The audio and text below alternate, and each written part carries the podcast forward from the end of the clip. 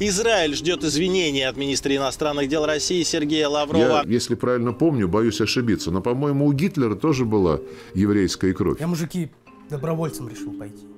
Надо менять что-то в жизни. Этот кошмар набирает обороты, зигующих все больше и больше. Мы катимся в какой-то Путин, его ближайший круг и его генералы повторяют фашизм и тиранию 77-летней давности.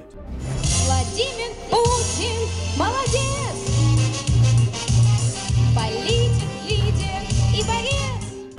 нефть и газ – наше преимущество. Как вы видите, и нефть и газ могут падать в цене. Наше преимущество – Путин. Где я был эти 8 лет?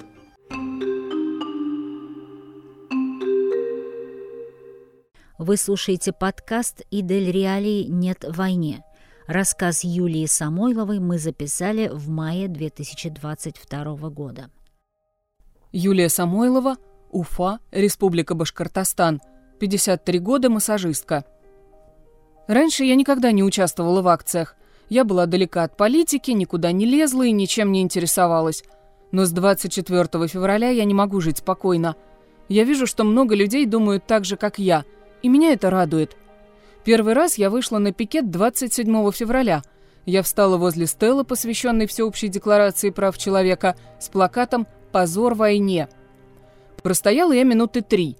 Меня задержали полицейские и доставили в отделение полиции номер 9. Они спрашивали, с кем я связана и кто мне поручил туда встать. Я отвечала, что встала по своей собственной воле. Мне выдали предупреждение и отпустили. 27 марта и 3 мая я выходила с плакатом «Я за мир». Тогда я простояла дольше, но меня вновь доставили в то же отделение полиции. Меня спрашивали, за какой мир вы выступаете? Что вы имеете в виду? Я отвечала, что мир один, и каждый имеет в виду то, что думает. В третий раз в отделении не знали, что со мной делать. Был выходной, и участковый не знал, что спрашивать. Взял с меня объяснение, а потом ему кто-то позвонил и сказал, что нужно задавать вопросы по-другому.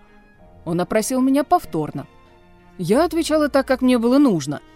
Меня провоцировали, спрашивали, выступаете ли вы против действий вооруженных сил Российской Федерации.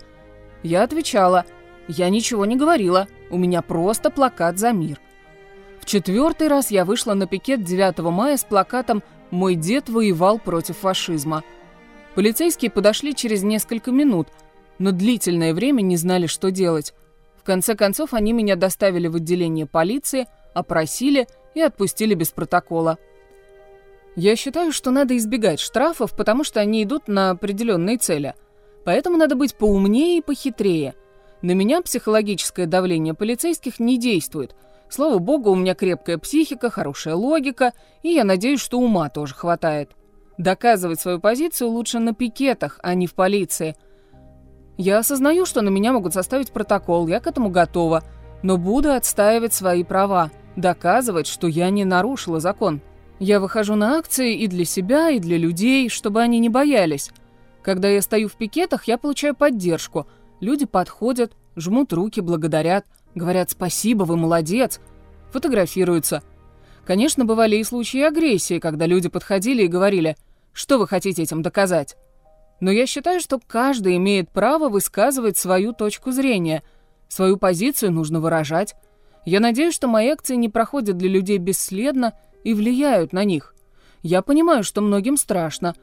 Многие боятся, им есть что терять, но меня радует, что они хотя бы чувствуют, как и я. Первый раз выходить на пикет было страшно.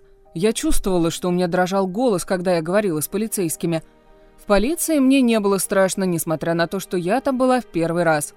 Я понимала, что права. Когда человек знает, что он прав, это дает силы и уверенность. И это же относится к статье о дискредитации армии. Я считаю, что если человек прав, ничто на свете не может его дискредитировать.